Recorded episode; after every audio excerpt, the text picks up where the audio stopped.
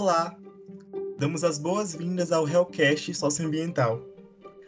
Este podcast é uma realização do Hell Florestando, um projeto de extensão da, da Universidade de Brasília que tem por objetivo a conscientização socioambiental dentro e fora da UNB. Nós trabalhamos a partir de uma perspectiva de justiça planetária, sempre tendo em vista as mudanças nos sistemas da Terra, as causas antropogênicas dessas mudanças, seus impactos e as responsabilidades diferenciadas nesses processos. Cada episódio tratará de um tema específico, com o objetivo de incentivar debates e propor ações do local ao global. Episódios passados incluíram temas como biodiversidade e engajamento jovem pelo clima. É nosso desejo que o podcast leve uma mudança no dia a dia das pessoas, bem como uma mobilização coletiva em questões socioambientais. O episódio de hoje é dedicado ao Janeiro Branco, mês de conscientização da saúde mental. Temos uma convidada super especial, a psicóloga e psicodramatista Fernanda Fontoura, do Espaço de Vivências Espiral Criativa. Estaremos falando um pouquinho sobre a relação entre saúde mental e meio ambiente, ecopsicologia e vivências de conexão entre humanos e mais que humanos. Seja muito bem-vinda, Fernanda. O espaço é seu para se apresentar, contar um pouco sobre suas vivências e perspectivas sobre o assunto.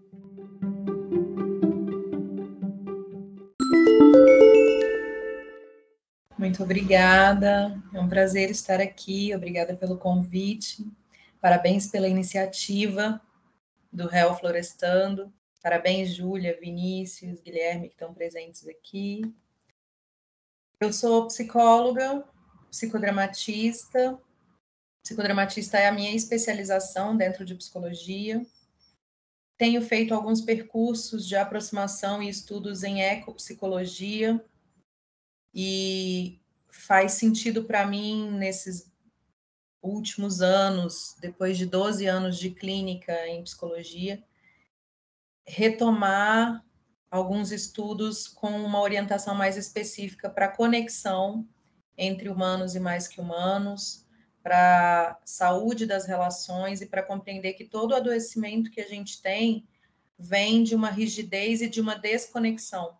Então, desfazer a rigidez através da criatividade, da espontaneidade e favorecer a conexão através da relação com o mais que humanos é um desafio que tem sido muito bonito viver nesses tempos atuais, no que eu venho fazendo na ecopsicologia, com o psicodrama, nesse espaço do Espiral Criativo Oficial. Então, Fernanda, muito obrigada pela sua apresentação. É, muita gente não conhece sobre o Janeiro Branco, né? Então, eu queria que você falasse um pouquinho para a gente de onde surgiu, né, da sua importância atualmente, né, sobre esse assunto e por que, que existe o Janeiro Branco. É, essa campanha Janeiro Branco foi criada em 2014, né, por um grupo de psicólogos de Uberlândia, em Minas Gerais, para incentivar as pessoas a buscarem bem-estar e saúde emocional. Ela traz como mote principal o enfrentamento ao suicídio, que é um tema tabu na nossa sociedade, e morte, em geral, é um tema que a gente tem dificuldade de falar, assim como vários outros temas que precisam ser trazidos, né? Tem alguns provérbios africanos que dizem que o medo se assusta quando você fala dele. Então, se você vai falar daquilo que gera tanto medo, que gera tanto incômodo, quanto mais você fala, menos aquilo é, se manifesta, né? Só que a gente tem uma cultura do segredo, do esconder, do escamoteado, manter as aparências, e aí a gente tem dificuldade de falar sobre isso né? Algumas culturas africanas, tudo aquilo que é uma questão, que é um tabu, é frequentemente trabalhado em comunidade. Então, a Sobon Fussomé fala de algumas práticas de comunidades do povo da Gara, que eles reuniam em torno da árvore a cada 15 dias para falar das questões que são difíceis, que são complexas. Então, esse povo estaria, por exemplo, chamando todo mundo, vamos conversar de suicídio agora, né? Mas Brasil, povos colonizados, desconexão, falta de contato consigo mesmo, falta de verdade, cultura das aparências. A gente perdeu esses lugares, esses espaços que deveriam ser tão mais fluidos e verdadeiros e comuns e frequentes. E aí a gente cria uma campanha, né, política, que é importante. As campanhas de conscientização são muito importantes, mas tem uma questão nas palavras. As palavras elas fixam sentidos e significados. A gente nasce banhado de linguagem, a gente é palavra encarnada. Então não dá para tornar a palavra ingênua. Então, chamar uma campanha de saúde mental e física, né, como Janeiro Branco, ou Setembro Amarelo, ou Outubro Rosa, Novembro Azul, não é ingênuo. Isso reforça estereótipos e lugares de segregação que geram muitos obstáculos para a integralidade das relações, das pessoas, dos sujeitos, para se ver representado numa campanha como essa e para atender as pessoas, né? Então, o que gera nessas campanhas tão fixas, tão rígidas, com rótulos que vão sendo reforçados por cores, é a segregação e a invisibilidade de tantas outras existências que precisam daquele acesso, mas não se identificam com aquilo. E isso não fica só no, numa reatividade daquela existência, isso fica em todo o programa, né? E isso vai gerando uma série de violências e discriminações que não insere os sujeitos.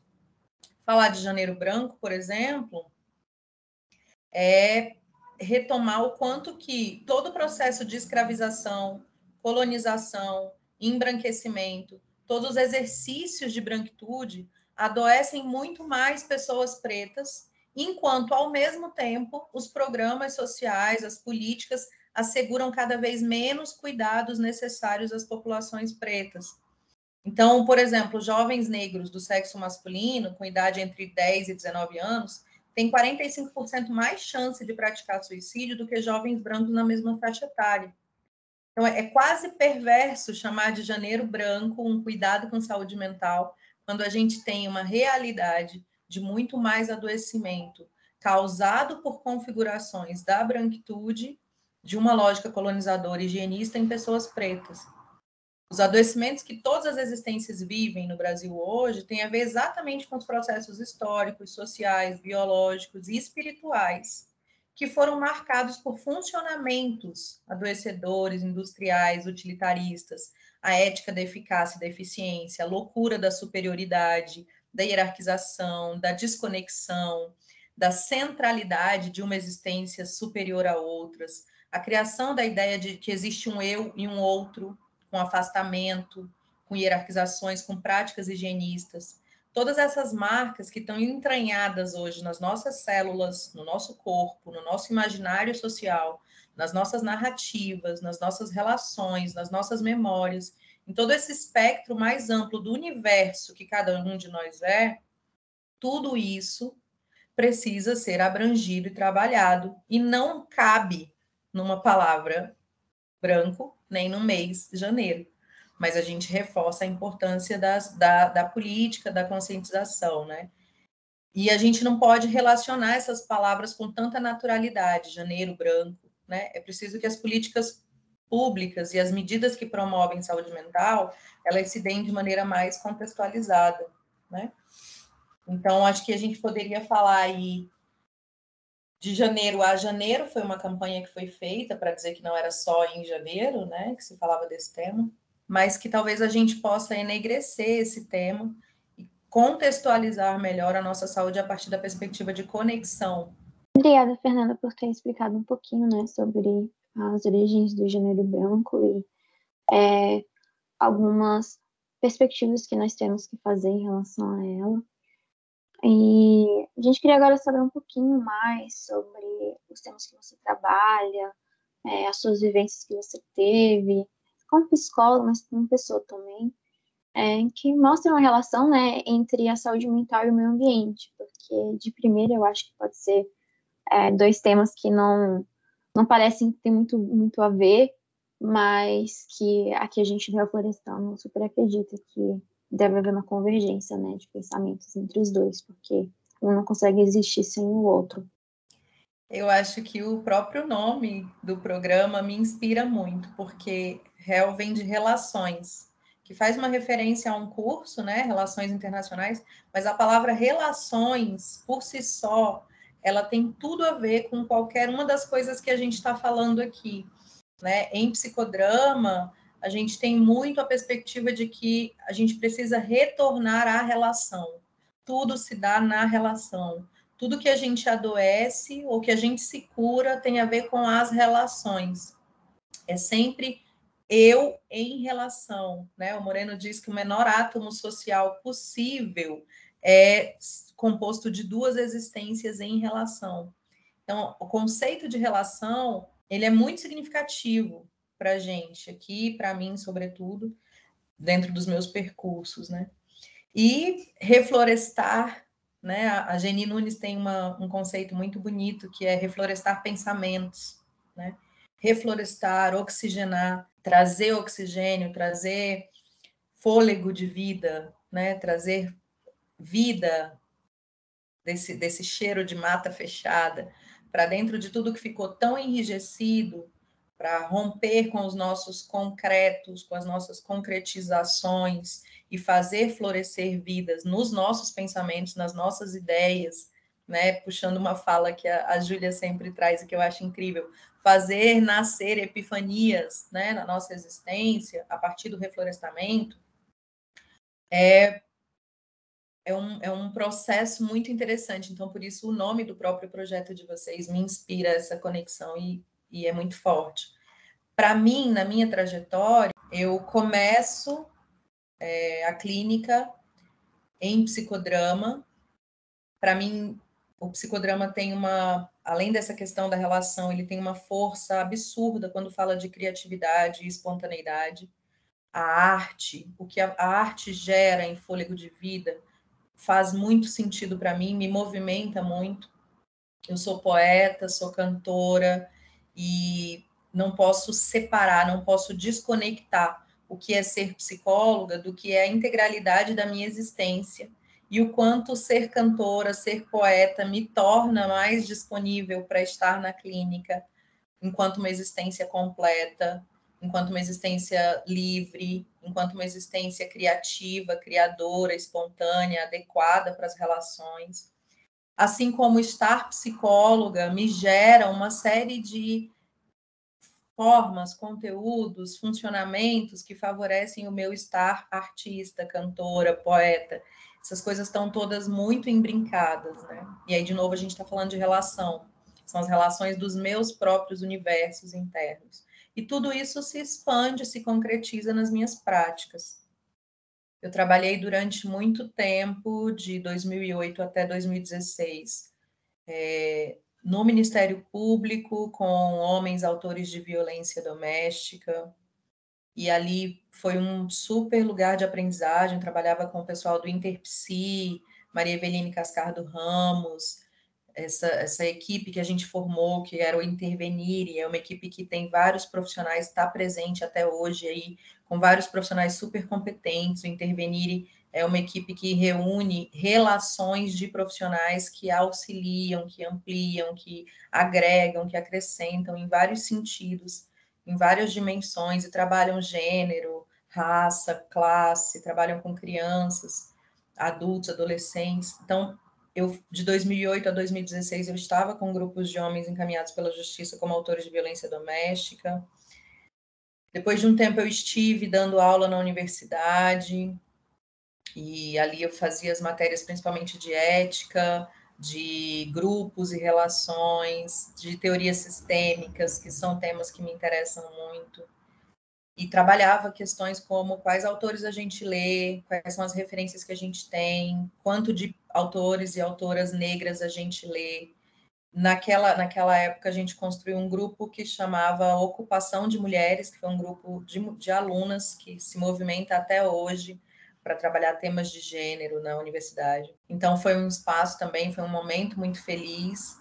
Mas durante todo esse período eu estive na clínica.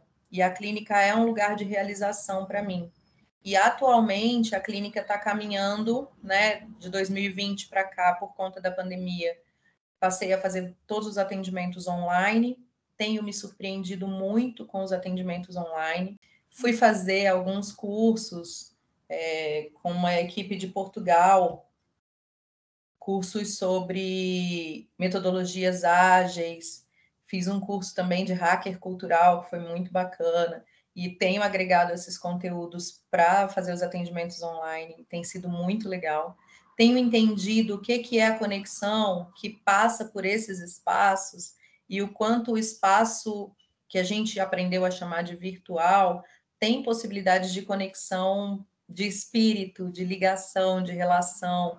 Tem pacientes que eu nunca vi presencialmente, mas que de fato a gente consegue se relacionar e se conectar de modo profundo para trabalhar determinadas questões. Isso tem me surpreendido muito. E por um desejo do meu coração e um desejo de uma amiga que trabalha comigo, que é a Jaqueline Assis, a gente começou a fazer as, as trilhas terapêuticas pessoais, que é um caminho muito lindo, que traz essa essa vivência que eu estou sempre trabalhando com os pacientes dentro de casa, a conexão da natureza que sou com a natureza que vivo.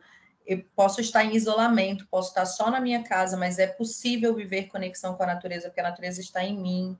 É possível viver conexão com a água, com o ar que eu respiro. É possível viver conexão com a plantinha que eu estou aqui cuidando dela, com os mais que humanos que convivem comigo nessa casa com o sol, com a lua, com o ciclo do dia, tudo isso é natureza. Eu sou natureza. E muita gente, inclusive, virou durante a pandemia aí o tio da plantinha, a tia da plantinha, por conta dessa necessidade de relação com conexão que a gente tem. E que em períodos de crise intensas como esses que a gente está vivendo, a necessidade de relação e de conexão se acentua. Se a gente não dá lugar para essa relação e para essa conexão, para que ela se estabeleça, a gente vai ficando cada vez mais ausente de nós mesmos. E aí é que entram os sintomas, que é uma pandemia invisível, que as pessoas não, não conseguem se proteger dela se não tiverem em relação e em conexão, que é essa pandemia da saúde do adoecimento mental, né? Que é depressão, ansiedade, pânico, síndromes e tensões as mais diversas, violências relacionais, agressividade, tensões nas relações, desconexão nas relações, tudo isso são adoecimentos que a gente vai acentuando quando a gente se distancia da conexão com a gente e com as relações. E aí, mesmo trabalhando todas as questões da natureza com que sou e da natureza com que vivo, dos humanos e mais que humanos com que me relaciono, da, da espiritualidade, do sagrado, que me integram, mesmo trabalhando isso em casa, veio um desejo muito forte no meu coração de que a gente expandisse isso. E aí a gente tem feito ali na Aldeia das Flores, que é uma chácara da Jaqueline, que fica no caminho para Chapada, a gente tem feito as trilhas terapêuticas pessoais. E tem sido uma experiência muito deliciosa, porque eu convido alguns pacientes e outras pessoas que queiram participar a fazer uma trilha para dentro de si mesmo, a partir do momento que vai caminhando na natureza. O primeiro movimento é a gente entrar pedindo licença. E eu aprendo a pedir licença para a natureza com a qual eu vou compartilhar e vou me relacionar, mas também para mim. Eu aprendo a ser empática e respeitosa com o chão que eu piso e eu aprendo que eu sou o solo, que eu sou o solo sagrado, que eu preciso me respeitar, que eu preciso ser empática comigo, eu aprendo a não depredar, a não queimar, a não destruir os lugares por onde passo e descubro que eu também preciso lidar comigo assim. Às vezes eu estou me destruindo nos lugares em que eu passo. Eu estou sendo tóxica comigo, eu estou sendo violenta comigo, eu não tenho afetos potáveis. Eu desculpa a força da palavra, mas eu me estupro para dar conta de uma sociedade do utilitarismo, da eficácia e da eficiência. Então, com isso, eu vou mantendo e banalizando o estupro da terra, o estupro das vidas, o estupro das outras existências, que é o ápice desse paradigma branco, eurocêntrico, machista, masculinista que a gente tem é, se debatido tanto durante tantos anos. Então, eu vou aprendendo, enquanto eu estou fazendo a trilha, eu vou aprendendo a voltar à saúde das relações. Eu vou caminhando, uma primeira fase eu posso fazer um caminho em silêncio, e aí eu posso descobrir como é que eu me abro para a conexão, como é que eu me desabituo daquilo que eu sempre vi, daquilo que eu sempre soube, e fazer uma trilha terapêutica é sair daquele modelo do explorador, que eu vou, eu vou explorar o meu corpo e vou explorar as perspectivas do aventureiro, que eu vou conquistar os espaços que eu vou, nossa, fui a cachoeira mais alta, fui a montanha mais alta, usei o sapato mais caro, usei a roupa mais equipada. É sair de tudo isso para entrar em conexão. Como é que o território me pede para entrar em relação com ele? Como é que eu peço licença para esse território para entrar em relação com ele? Como é que eu peço licença para mim para entrar em relação? Então, aí eu vou me desacostumando do que socialmente, culturalmente me adoeceu e me habituou a fazer relações tão tóxicas e vou me reorientando, me reorganizando, reaprendendo habilidades de conexão e de relação real. Então, aí as pessoas vão fazendo suas trilhas, vão descobrindo seus espaços, vão fazendo movimentos criativos, espontâneos, adequados, vão descobrindo diferentes perspectivas, o que eu achei que já tinha visto, como eu posso ver de novo, como eu posso rever. Nada se repete, tudo se transforma. Eu faço a trilha na ida, quando eu volto, eu falo: Nossa, eu não tinha visto isso aqui. Sim, a gente está sempre revendo e vendo de outras formas, porque nada se repete. Está tudo num ciclo espiralado de transformação, né, de crescimento, de expansão. Então, as trilhas vão fazendo esse caminho para dentro de si mesmo, enquanto eu caminho na natureza que eu sou e na natureza que eu vivo, com quem eu compartilho, entrando em relação com os mais que humanos. Tem sido experiências muito significativas, assim, muito significativas. Vamos construindo metáforas, vamos construindo linguagem, vamos construindo caminho para dentro e para fora, para dentro e para fora, oxigenando, ampliando, expandindo, retraindo, movimentando o corpo. A Jaqueline Assis tem várias práticas corporais, de alimentação, várias, várias teorias outras em psicologia que auxiliam, e aí a gente vai juntando esses saberes e fazendo um, um processo de imersão, uma imersão terapêutica que treina para conexão e para relação de modo afetivo, com afetos potáveis, de modo que eu encontre uma nutrição afetiva, de modo que eu possa reflorestar o pensamento, são conceitos que a Geni Nunes traz para gente, e de modo que eu possa favorecer as relações comigo e as relações com aquilo que eu aprendi a chamar de outro, de fora, mas que na verdade não existe, não tenho fora, não tenho outro, tudo sou eu, em interrelação, tá tudo interligado, tá tudo interconectado, fora é dentro, dentro é fora. E a gente vai retomando essa interdependência das existências.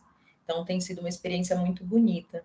É, isso é o mais relevante para mim nesse momento da minha vida, acerca da minha trajetória terapêutica com os sujeitos que eu venho me relacionando e acompanhando terapeuticamente. Muito obrigada, Fernanda. É, realmente é muito bonito. Quero participar dessa trilha e quando a gente pode fazer. Mas é isso aí.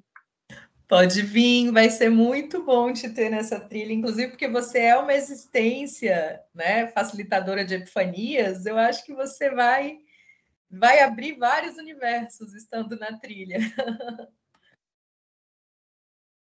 Eu, Fernanda, obrigado pela explicação.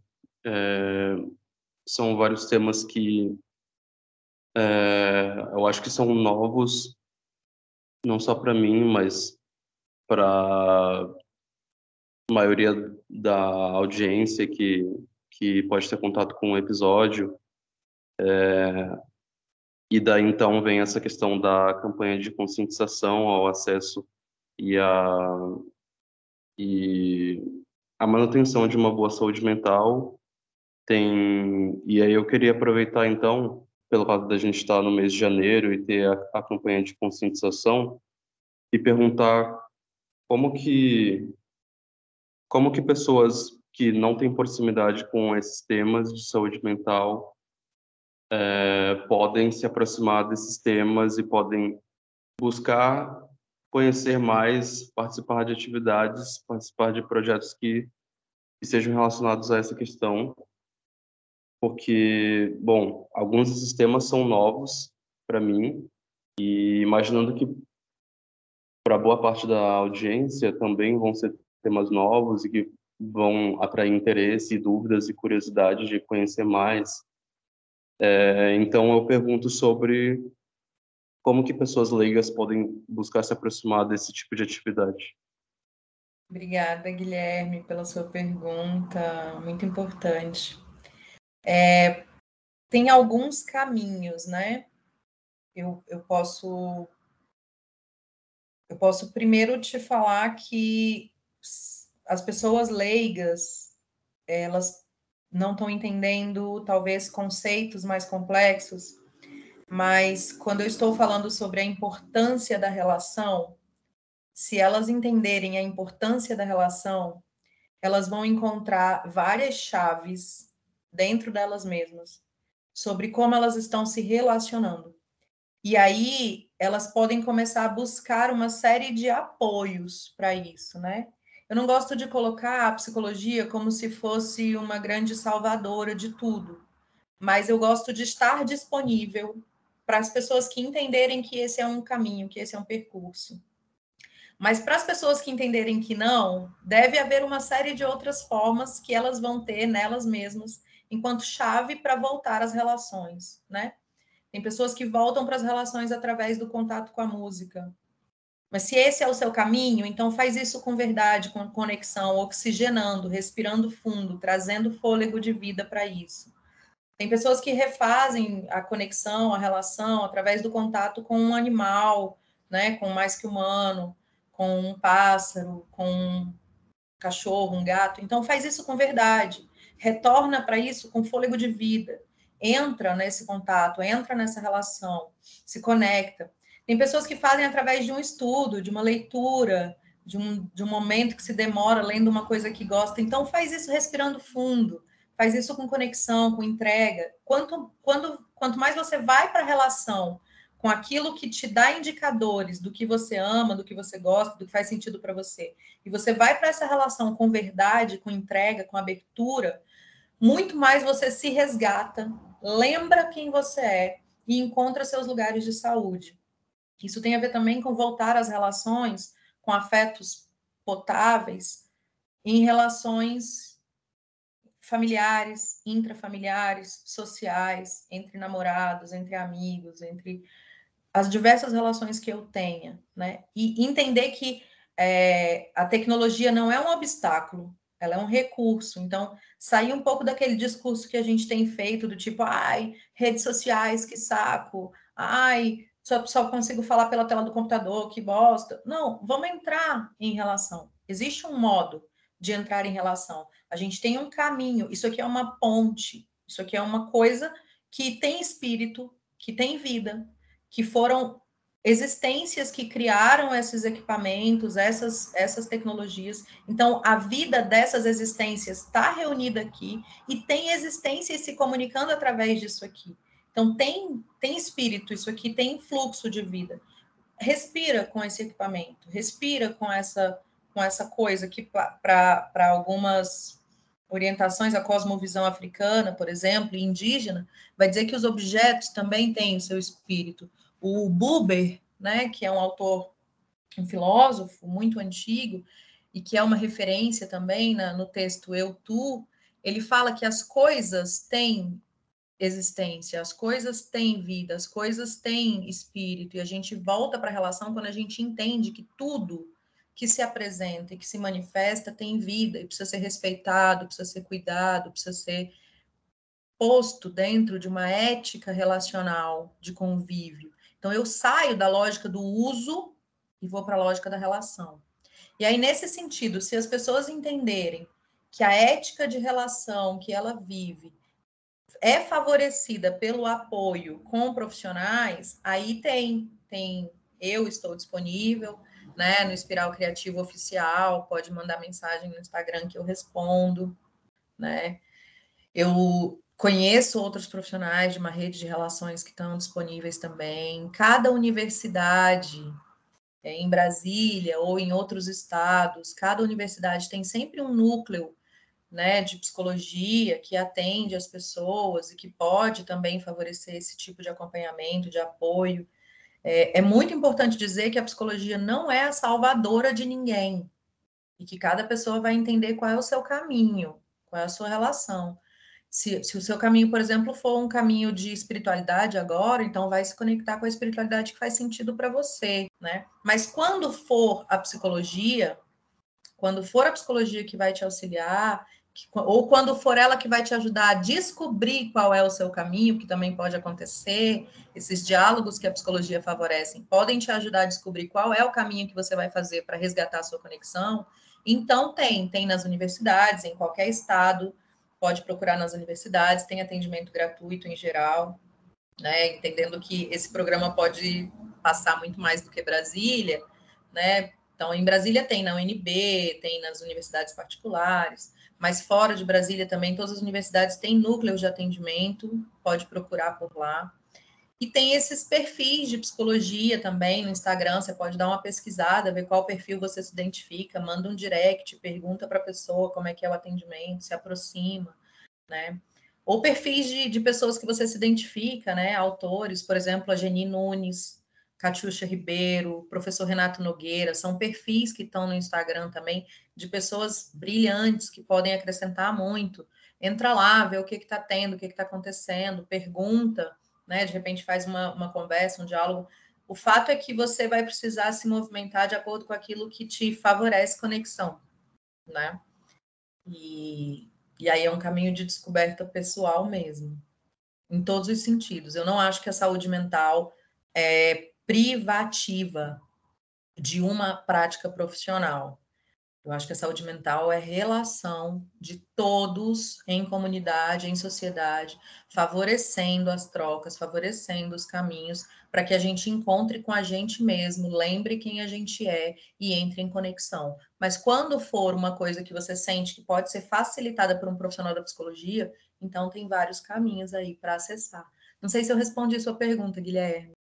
Respondeu, sim, obrigado.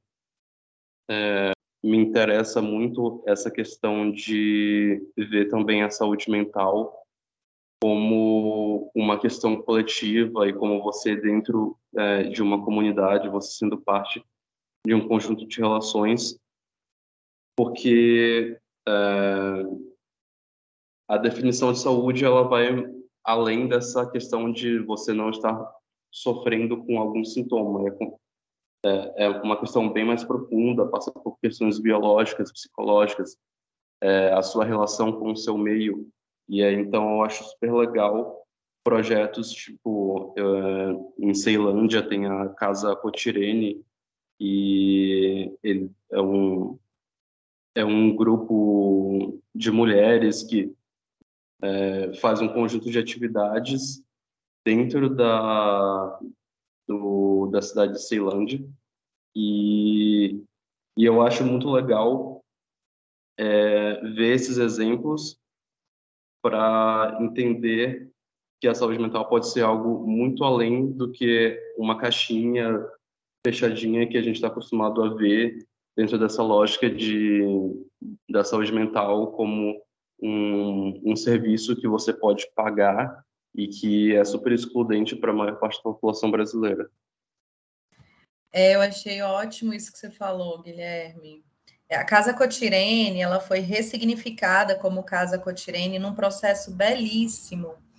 Antes disso, ela era Casa IP, e quando ela era Casa IP, eu fui artista residente da Casa IP.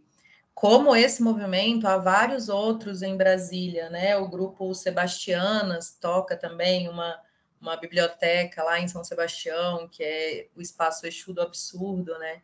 Que é muito lindo, muito belo. É, tem, tem outros espaços, tem a Casa Verde, tem a rede de cuidados comunitário, social, ela é muito ampla.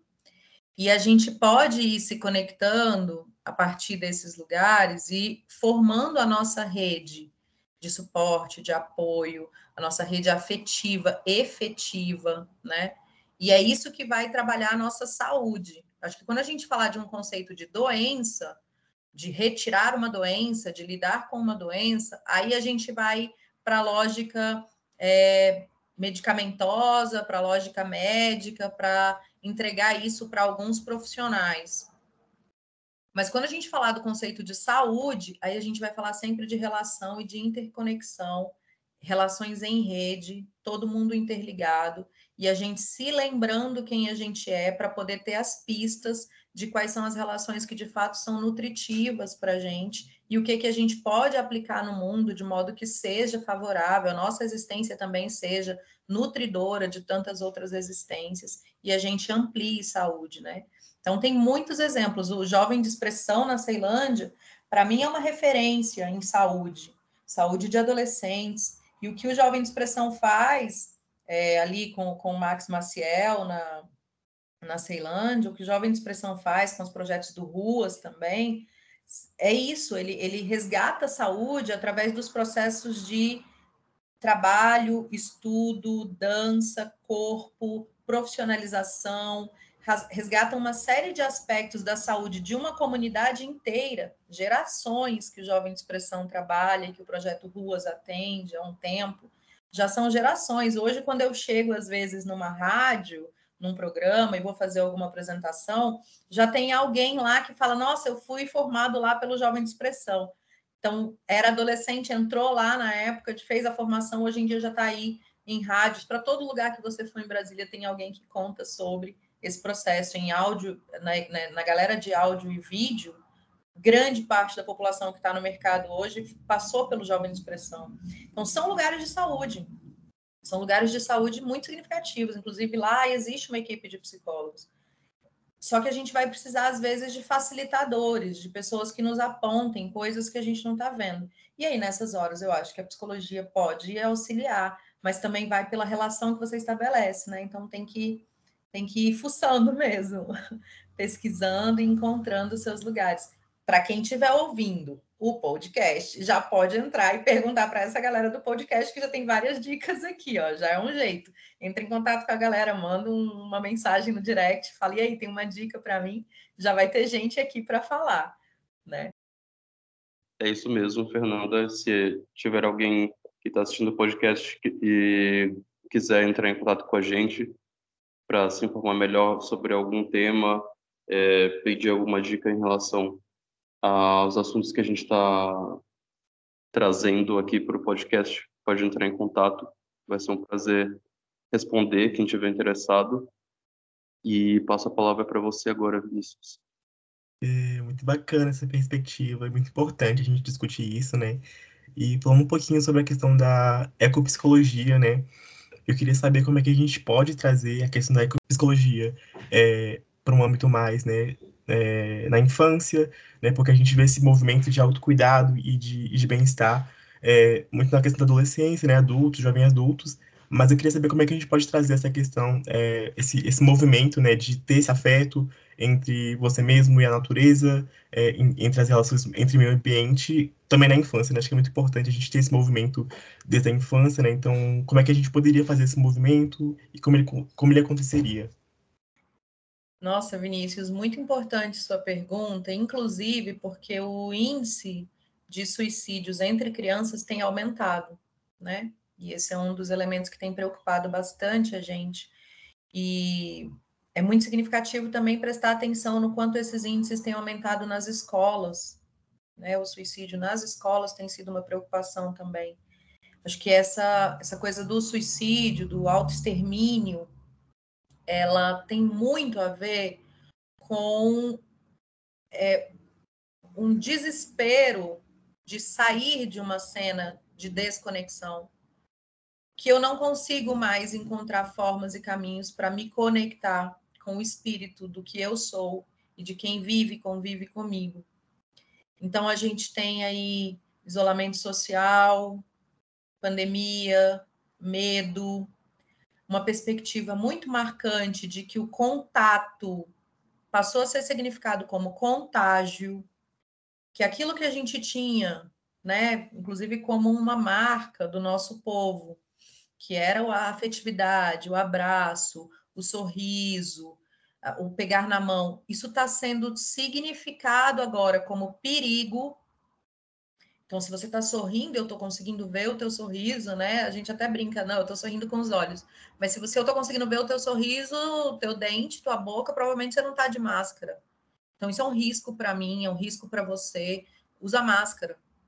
Se você tá aqui, chega de uma vez e me pega na minha mão e me abraça, talvez você não esteja sendo uma pessoa responsável, cuidadosa.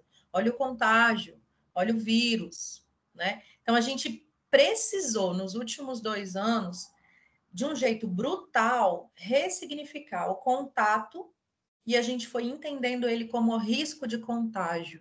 E as crianças, principalmente, que teriam, né, muito muito de socialização, de espaço de troca nas escolas, mesmo aquelas que voltaram para as escolas aí em 2021, principalmente, passaram a ter um convívio na escola absolutamente punitivo, porque ao invés de eu rever os meus coleguinhas que eu estava super afim de encontrar, eu tenho que ficar agora mantendo a distância, eu tenho que ficar de máscara, eu não posso fazer nenhum movimento físico sem passar álcool antes e depois. Então a gente está passando por um choque. E isso tem um impacto forte na nossa saúde emocional e relacional. Mas as crianças, e, e, isso é uma questão, por que, que a gente fala tanto sobre voltar à relação e treinar a conexão e treinar a espontaneidade em adolescentes, jovens e adultos? Porque, em geral, na infância, a gente tem muito maior facilidade de conexão. A gente está muito mais aberto para conexão. É, são, são existências muito mais fluidas para se conectar. Então, se você vai a um parquinho, e deixa, né, deixava aí antes da pandemia, deixava as crianças brincarem por 30 minutos, elas entravam em relação real. Em, em 30, 40 minutos, uma hora, aquela criança te conta sobre a outra criança que ela encontrou lá e que é meu amiguinho, é meu colega, a gente fez tal coisa. O mundo da imaginação é absolutamente livre, aberto. A imaginação, criatividade, espontaneidade estão muito ampliadas na, na primeira infância. Então, elas vão para as relações com muito mais facilidade, o que faz com que, em geral, o adoecimento nessas primeiras fases, o adoecimento mental, relacional, ele seja muito mais é, passível de, de, de, transformação. Trabalhar com crianças é, é muito, não é a minha especialidade, mas às vezes em que eu trabalhei com crianças, é muito rápido, porque elas têm pouquíssimos lugares de enrijecimento. Então, o trabalho com elas retoma muito rápido o lugar da relação e da conexão. E muitas vezes o adoecimento mais difícil nas crianças tem a ver com as relações com os adultos. As relações com os adultos é que são enrijecidas. Os adultos causam muito mais adoecimento no convívio com as crianças do que esse adoecimento ser originado nelas mesmas. Então, por isso a gente foca muito para falar de relações e de conexão e de retomar a conexão. A gente fala muito de jovens e adultos e adolescentes, jovens e adultos, porque a adolescência também é uma fase de transição muito forte. Mas as crianças estão precisando mesmo de muita atenção nesses tempos, sobretudo na mediação das relações, porque a gente está em, em momentos de ensinar o cuidado, ensinar a preservação da vida, a proteção da vida, ressignificar a conexão mantendo o uso de máscara, mantendo o uso do álcool, respeitando as distâncias, mas a gente vai precisar orientar isso para uma ótica do limite, do respeito, da reverência, do cuidado e não para o medo, e não para o pânico do contato para o contágio. A gente vai precisar refazer as nossas linguagens. Então, é, se, eu, se a gente for trabalhar em ecopsicologia, né, numa perspectiva de ecopsicologia e de psicodrama com crianças, um, um exemplo que eu posso te dar é que a gente traria, por exemplo, um animal e ensinar a criança a se aproximar dessa existência mais que humana com respeito. E se aproximar dessa existência com respeito diz sobre se aproximar devagar, pedindo licença e respeitando o espaço que aquela existência está. Ao invés de eu ir avançar no gato, pegar ele no meu colo e puxar, eu vou aprender a me aproximar lentamente do gato, perguntar: Oi, tudo bem? Como você está? Posso pedir licença para me aproximar?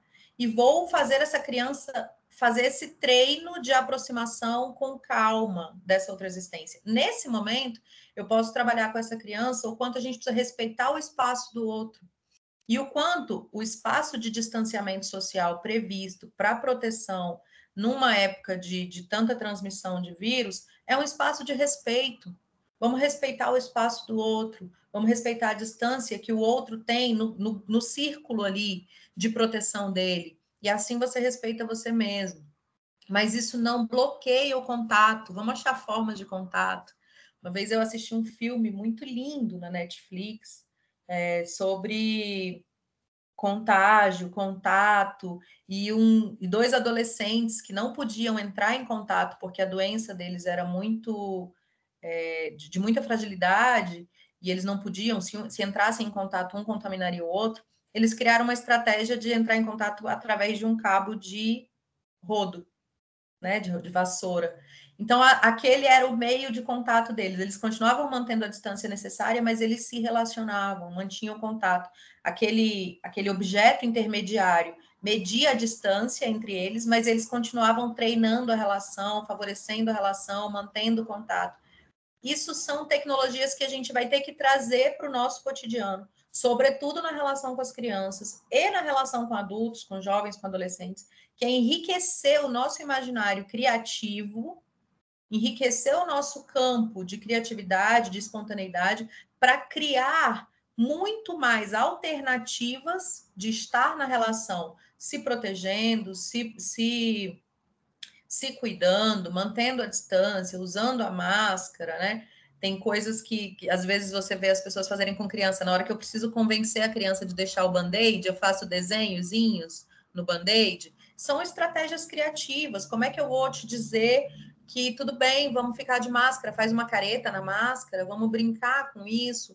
Não sei, a gente vai ter que criar formas de educar para o cuidado, educar para a manutenção da saúde, para a proteção, para o respeito, inclusive para os limites que a gente precisa respeitar, e não para o medo, que eu acho que é uma grande questão, o medo, a punição, o controle, sobretudo diante de fases tão livres como a infância, ele gera um impacto muito grande e a desistência da vida, né? Se eu não posso me relacionar, se eu não posso me conectar, se eu não, não tenho o brilho das relações na minha vida, eu quero me desconectar de uma vez. Então, eu quero ir embora de uma vez, né? É um grito de desespero.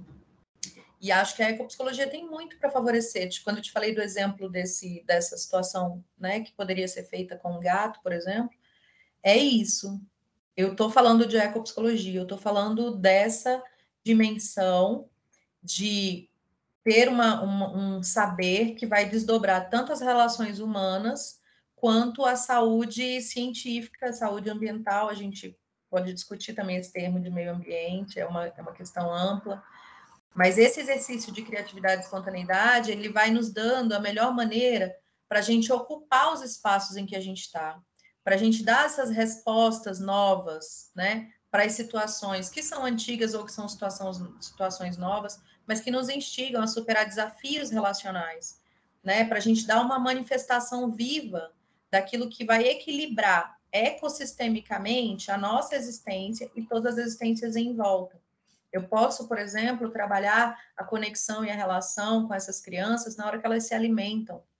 O alimento é vivo. O alimento é vivo, é uma vida que se entrega para você continuar a sua vida. E depois você vai entregar a sua vida para a continuidade da vida na Terra.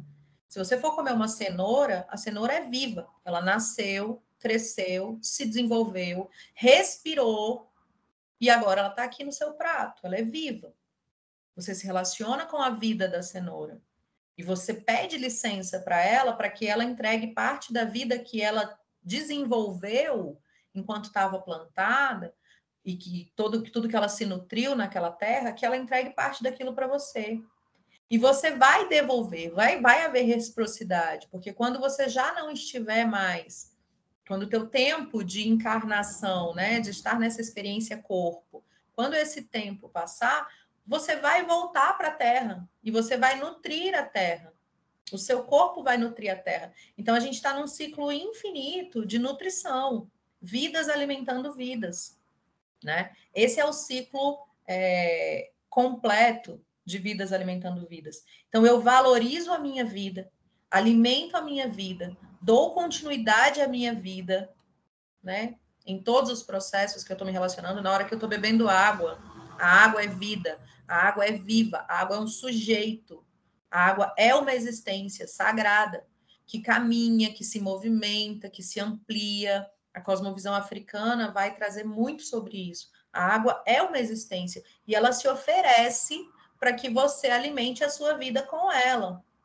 E você também alimenta, retroalimenta a vida e a existência da água quando você se relaciona com ela. Né? A forma como você se relaciona com ela favorece a continuidade dela. Ou, se a forma como você se relaciona com ela é desconectado, desfavorece a continuidade da vida da água. Né? Então, é, trabalhar essas situações por equilíbrio ecossistêmico de todas as existências dentro e fora de nós, é muito concreto, é muito cotidiano. Eu não preciso marcar um momento em que eu vou até a trilha lá no Himalaia para eu poder me conectar com a natureza. A natureza está aqui, está em mim. Na hora que eu estiver tomando banho, eu tenho conexão com a natureza. Na hora que eu estiver me alimentando, eu tenho conexão com a natureza que eu sou e que eu vivo. Na hora que eu estiver bebendo água, eu tenho conexão com a natureza. Na hora que o dia raiar e tiver sol, eu tenho conexão com a natureza, com o ciclo de vida. Na hora que chegar a noite, tiver lua, eu tenho conexão com a natureza e com o ciclo de vida. Eu aprendo a respeitar a natureza e o ciclo de vida, né? E aí eu começo a entrar numa relação de, de resgate, né? Se eu tiver consciência de que eu estou sempre em relação e que a natureza que eu sou e a natureza com quem eu vivo é sempre relacional, eu vou promover esse resgate da relação humano-natureza, ou humanos e mais que humanos, ou ainda a natureza que somos e a natureza que vivemos. E aí eu vou revelando essa, essa indissociabilidade, é impossível separar, é impossível desconectar. Está tudo conectado e relacionado. Mas quando eu vivo como se tivesse desconectado, como se tivesse rompido numa relação de uso, eu adoeço. Se eu tenho relação com conexão, eu favoreço esse, essa, essa relação com, com conexão, então eu vou ampliando as minhas relações, as questões das minhas relações com todas as existências, né? E aí eu começo a considerar a saúde, né, e o bem-estar nos aspectos biopsicossociais, espirituais e ecológicos. Então, vou buscar o bem-estar físico, psicológico, mental, emocional, social, a classe, né, gênero, raça, classe, o, aspecto espiritual, esse sentido de conexão com a vida, esse sentido de conexão com o espírito, em tudo que vive, com tudo que se desenvolve, e o aspecto ecológico, que a gente foi aprendendo a chamar de ambiental. Esse sujeito, esse sujeito que a gente está falando aqui, que precisa tanto de atenção em saúde, esse sujeito que a gente está convocando, que as campanhas em geral vão nos ajudar a lembrar e que é um sujeito que vem adoecendo, que vem se desconectando, que vem desejando a morte, né, como finalização, que na verdade não, não se finaliza, mas ele vai desejando esse fim, e aí chegando até em momentos como o suicídio, esse sujeito na ecopsicologia, ele vai aprendendo que ele não é um eu, ele não é um eu individual, individualista, neoliberal, dessas éticas de competição, eficácia, eficiência, sucesso, esse eu que tem que dar conta de si mesmo e vai atingir todos os seus objetivos, que parece uma metáfora, né? Daquele eu subindo a escada é, até chegar no seu objetivo com uma espada na mão, né? Que grita sempre independência ou morte, é, e que que vai atingir seus objetivos independente do que ele cause a qualquer uma das outras existências, esse eu da conquista, o conquistador, o apropriador, esse eu, esse aventureiro, predador, que tem uma boca enorme para engolir o mundo, como diz o Ailton Krenar, e que precisa sempre perceber é, o mundo todo como algo que está a serviço dele, e que quando o mundo não está a serviço dele, ele se frustra muito e aí ele quer bater o pé e sair do mundo, esse eu precisa ser ressignificado precisa ser, se perceber como parte integrante e ativa da vida, da teia de vida. Não, não existe nada que a gente faça sem estar em relação. A gente nasce em relação, a gente morre em relação. Então, eu sou parte de tudo aquilo com que eu me relaciono nessa teia tão complexa, tão embrincada, tão gigante que é a vida, né?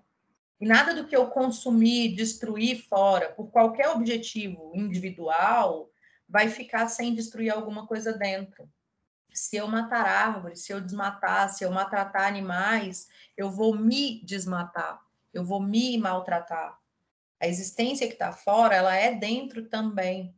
Se eu ignorar o sol, a chuva, os ciclos da vida, se eu parar de me conectar com as existências, eu também vou parando de, de me conectar comigo. Eu também vou passando a ignorar os meus próprios ciclos. E depois eu vou terminar pedindo ajuda porque eu estou em loopings infinitos de repetições, de vícios, de ciclos que eu não consigo sair, que eu estou sempre repetindo os mesmos lugares de medo, culpa, orgulho, vergonha, e não consigo parar. Eu virei uma engrenagem, uma máquina que repete sempre as mesmas coisas, e isso me adoece. Mas será que eu parei para perceber o que é o ciclo da vida? Ou eu estou lidando com o sol e com a noite como repetições incessantes, né? Cada dia é muito único. Eu posso me conectar com o ciclo da vida em cada dia, para aprender a me conectar com o ciclo da vida em mim?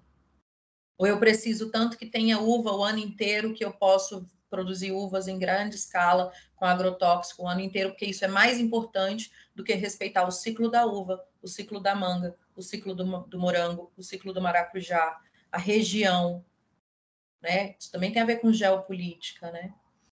Então, todas as coisas que a gente tem vivido como dor, inclusive as relações viciantes, né? As relações tóxicas, a dependência emocional e afetiva, é um tema gigante nas nossas relações hoje em dia, né? Quando a gente vai falando de responsabilidade afetiva, quem nunca, né, passou por uma relação tóxica? Quem nunca viu lá um TikTok, um Reels que fala de uma relação tóxica? que fala de alguém que não está conseguindo. Quem nunca ouviu uma música que fala de alguém que não está conseguindo sair de uma relação tóxica? Né? Esse é um grande tema para a gente atualmente. Mas isso não está desconectado do quanto a gente aprendeu a usar a terra, a estuprar a terra, a comer frutas do jeito que a gente quer, na hora que a gente quer, porque o universo tem que nos atender e não a gente pode entrar em relação e respeito. Tudo isso está conectado. Eu preciso retomar o respeito ao ciclo, eu preciso retomar o hábito de pedir licença ao alimento, se eu aprender a pedir licença ao alimento, eu não vou me esquecer disso enquanto um conceito, enquanto uma ética relacional, na hora que eu for pedir licença para fazer uma pergunta para uma garota que eu quero me aproximar, na hora que eu tiver desejo de beijar alguém, né? Na hora que eu tiver desejo de, de estar com alguém, porque eu aprendi que na hora que eu vou beber água, eu peço licença para aquela existência e agradeço por ela me nutrir e dar continuidade da vida em mim. Então, na hora que eu for olhar nos olhos de uma pessoa por quem eu estou encantado, apaixonado, eu peço licença para estar em contato com esse olhar. E eu agradeço se essa pessoa puder estar em contato comigo e favorecer a continuidade da minha vida naquela relação, naquele momento, que seja 30 minutos de olhar no olho um do outro. Eu agradeço. Essa existência se disponibilizou a me favorecer ela está me trocando fôlego de vida comigo em 30 minutos, entende? Então, essa ética relacional, que o Buber vai falar de uma ética relacional eu, tu, ela é urgente para a gente retomar a conexão com o espírito de tudo que vive, que é um conceito da Sobon Fussomé, quando ela vai falar do povo da Gara, né, que traz uma cosmovisão africana, que é o que os indígenas falam quando eles dizem que todos somos parentes, né? Então, não é o cachorro, o cavalo, o gato, são meus parentes, né? E aí a gente vai reaprendendo a ter conexão consigo mesmo para sair desses vínculos de dependência. Todo vínculo de dependência, ele tem a ver com uma quebra de conexão. E aí eu fico viciado no máximo na compulsão, compulsão por trabalho, por amor, por, depend... Eh, por drogas lícitas e ilícitas, por consumo de coisas e objetos, compulsão né, de comportamento, um comportamento super acelerado, num ritmo super acelerado, compulsão de consumo de conteúdo, compulsão de consumo de conhecimento, compulsão de consumo de roupas, de sapatos, de perfumes, de artigos que se entregam pela internet, compulsão de consumo de vídeos no meu celular, compulsão de consumo de existências, né? Não consigo ter um tempo para ver as pessoas ali e me relacionar com elas. Eu fico consumindo existências. E quando elas são menos interessantes, eu deleto. Seja no Tinder, seja no Instagram, seja em qualquer outro lugar. Não tem a ver com o equipamento.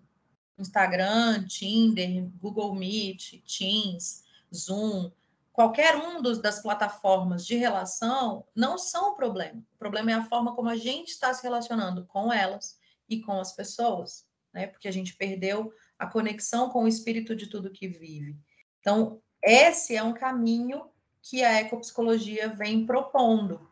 Seja lá onde eu estiver, se eu aprender a refazer a conexão com o espírito, e esse é um caminho de treino muito possível de ser feito na natureza que, com a qual eu vivo, se eu reaprender a fazer esse caminho de conexão, seja lá onde eu estiver, eu vou favorecer conexão. Eu vou viver o que a Marimba Anne chama de totalidade do espírito. O universo é uma totalidade, né? Marimbani tem um, um, vídeo muito interessante, inclusive está disponível no YouTube, eu indico muito para assistir milhares de vezes, porque eu já vi esse vídeo várias vezes, que é um, um vídeo que fala sobre a totalidade. Somos totalidade em conexão, em conectividade. Quando a gente deixa de compreender a totalidade e a gente começa a caminhar para esse eu desconectado, hierarquizado, que, por exemplo, no racismo, é um eu branco eurocêntrico que diz eu sou e todos os demais são objetos. Todos os demais são animalizados. Todos os demais são. E, e animalizado num lugar que retira o sagrado do animal, né? Todos os demais são objetos a meu serviço. E objetos num lugar que retira o sagrado do próprio objeto, né? E aí esse eu branco eurocêntrico é, vai ficar num lugar antropocêntrico em que ele é a figura principal e todos os demais deveriam estar atendendo. E a gente tem uma série de adoecimentos aí. Só que esse eu branco está desconectado até de quem ele é. Ele não tem, ele, ele faz uma construção de eu pela negação do outro, pelo que eu não sou. Eu não sou mulherzinha. Eu não sou preto. Eu não sou cachorro. Eu não sou ele faz uma, uma, uma narrativa dele pelo que eu não sou, numa desconexão com ele mesmo. No fundo, ele está criando uma série de caixinhas, estereótipos e rótulos para todas as existências em volta, imaginando, hipoteticamente, que ele seja o centro, criando uma cultura, uma organização, um modo de vida em que ele é o centro, e que isso vai por uma série de coisas de apropriação, de controle, de morte, de machismos, misoginias, é, masculinismos em geral, adoecendo muita gente nesse processo, que aí a gente chama da, do adoecimento em massa por um processo de colonização, adoecimento social histórico, pelo processo de colonização, mas ele mesmo não se tem. Ele mesmo é vazio. Ele mesmo, se você olhar para dentro, ele está oco perdido, esvaziado. E ele sai consumindo o mundo todo porque ele está vazio de conexão. Né? Ele mesmo não se percebe, ele mesmo não se conhece, não se reconhece. Ele tem a completa desconexão consigo mesmo, com o próprio espírito, com a própria história. Né? Ele cria, ele inventa uma história, cria uma narrativa de controle, mas ele não tem uma história de conexão consigo mesmo. Ele não tem uma história de conexão com a ancestralidade. Ele está olhando para o futuro e consumindo o futuro desesperadamente porque ele não pode se conectar com a própria história, que ele não pode se conectar com a própria ancestralidade, que ele não pode se conectar sequer com o útero em que ele foi gerado, né? Para respeitar o sagrado do sangue que estava presente naquele útero, da vagina da onde ele saiu naquele útero, né? Então, todas essas questões têm a ver com ecopsicologia e com retomada da conexão. Eu sei que é amplo, né? Eu sei que vai ficando complexo, mas é um pouco por aí que a gente vai favorecendo quando a gente está retomando e buscando práticas de conexão, seja nas trilhas pessoais terapêuticas, seja no atendimento online. Nossa, é muito impactante sua fala, Fernando. É, a gente queria terminar né, o, o, episódio falando sobre uma frase que uma integrante do Reflorestando mandou para gente. Né? E que também é de uma pessoa que você citou aqui, né, o Ayrton Krenak, que ela falou que a frase fala assim: a ideia de nós, os humanos, nos descolarmos da Terra vivendo numa abstração civilizatória é absurda. Ela suprime a diversidade, nega a pluralidade das formas de vida, de existência e de hábitos.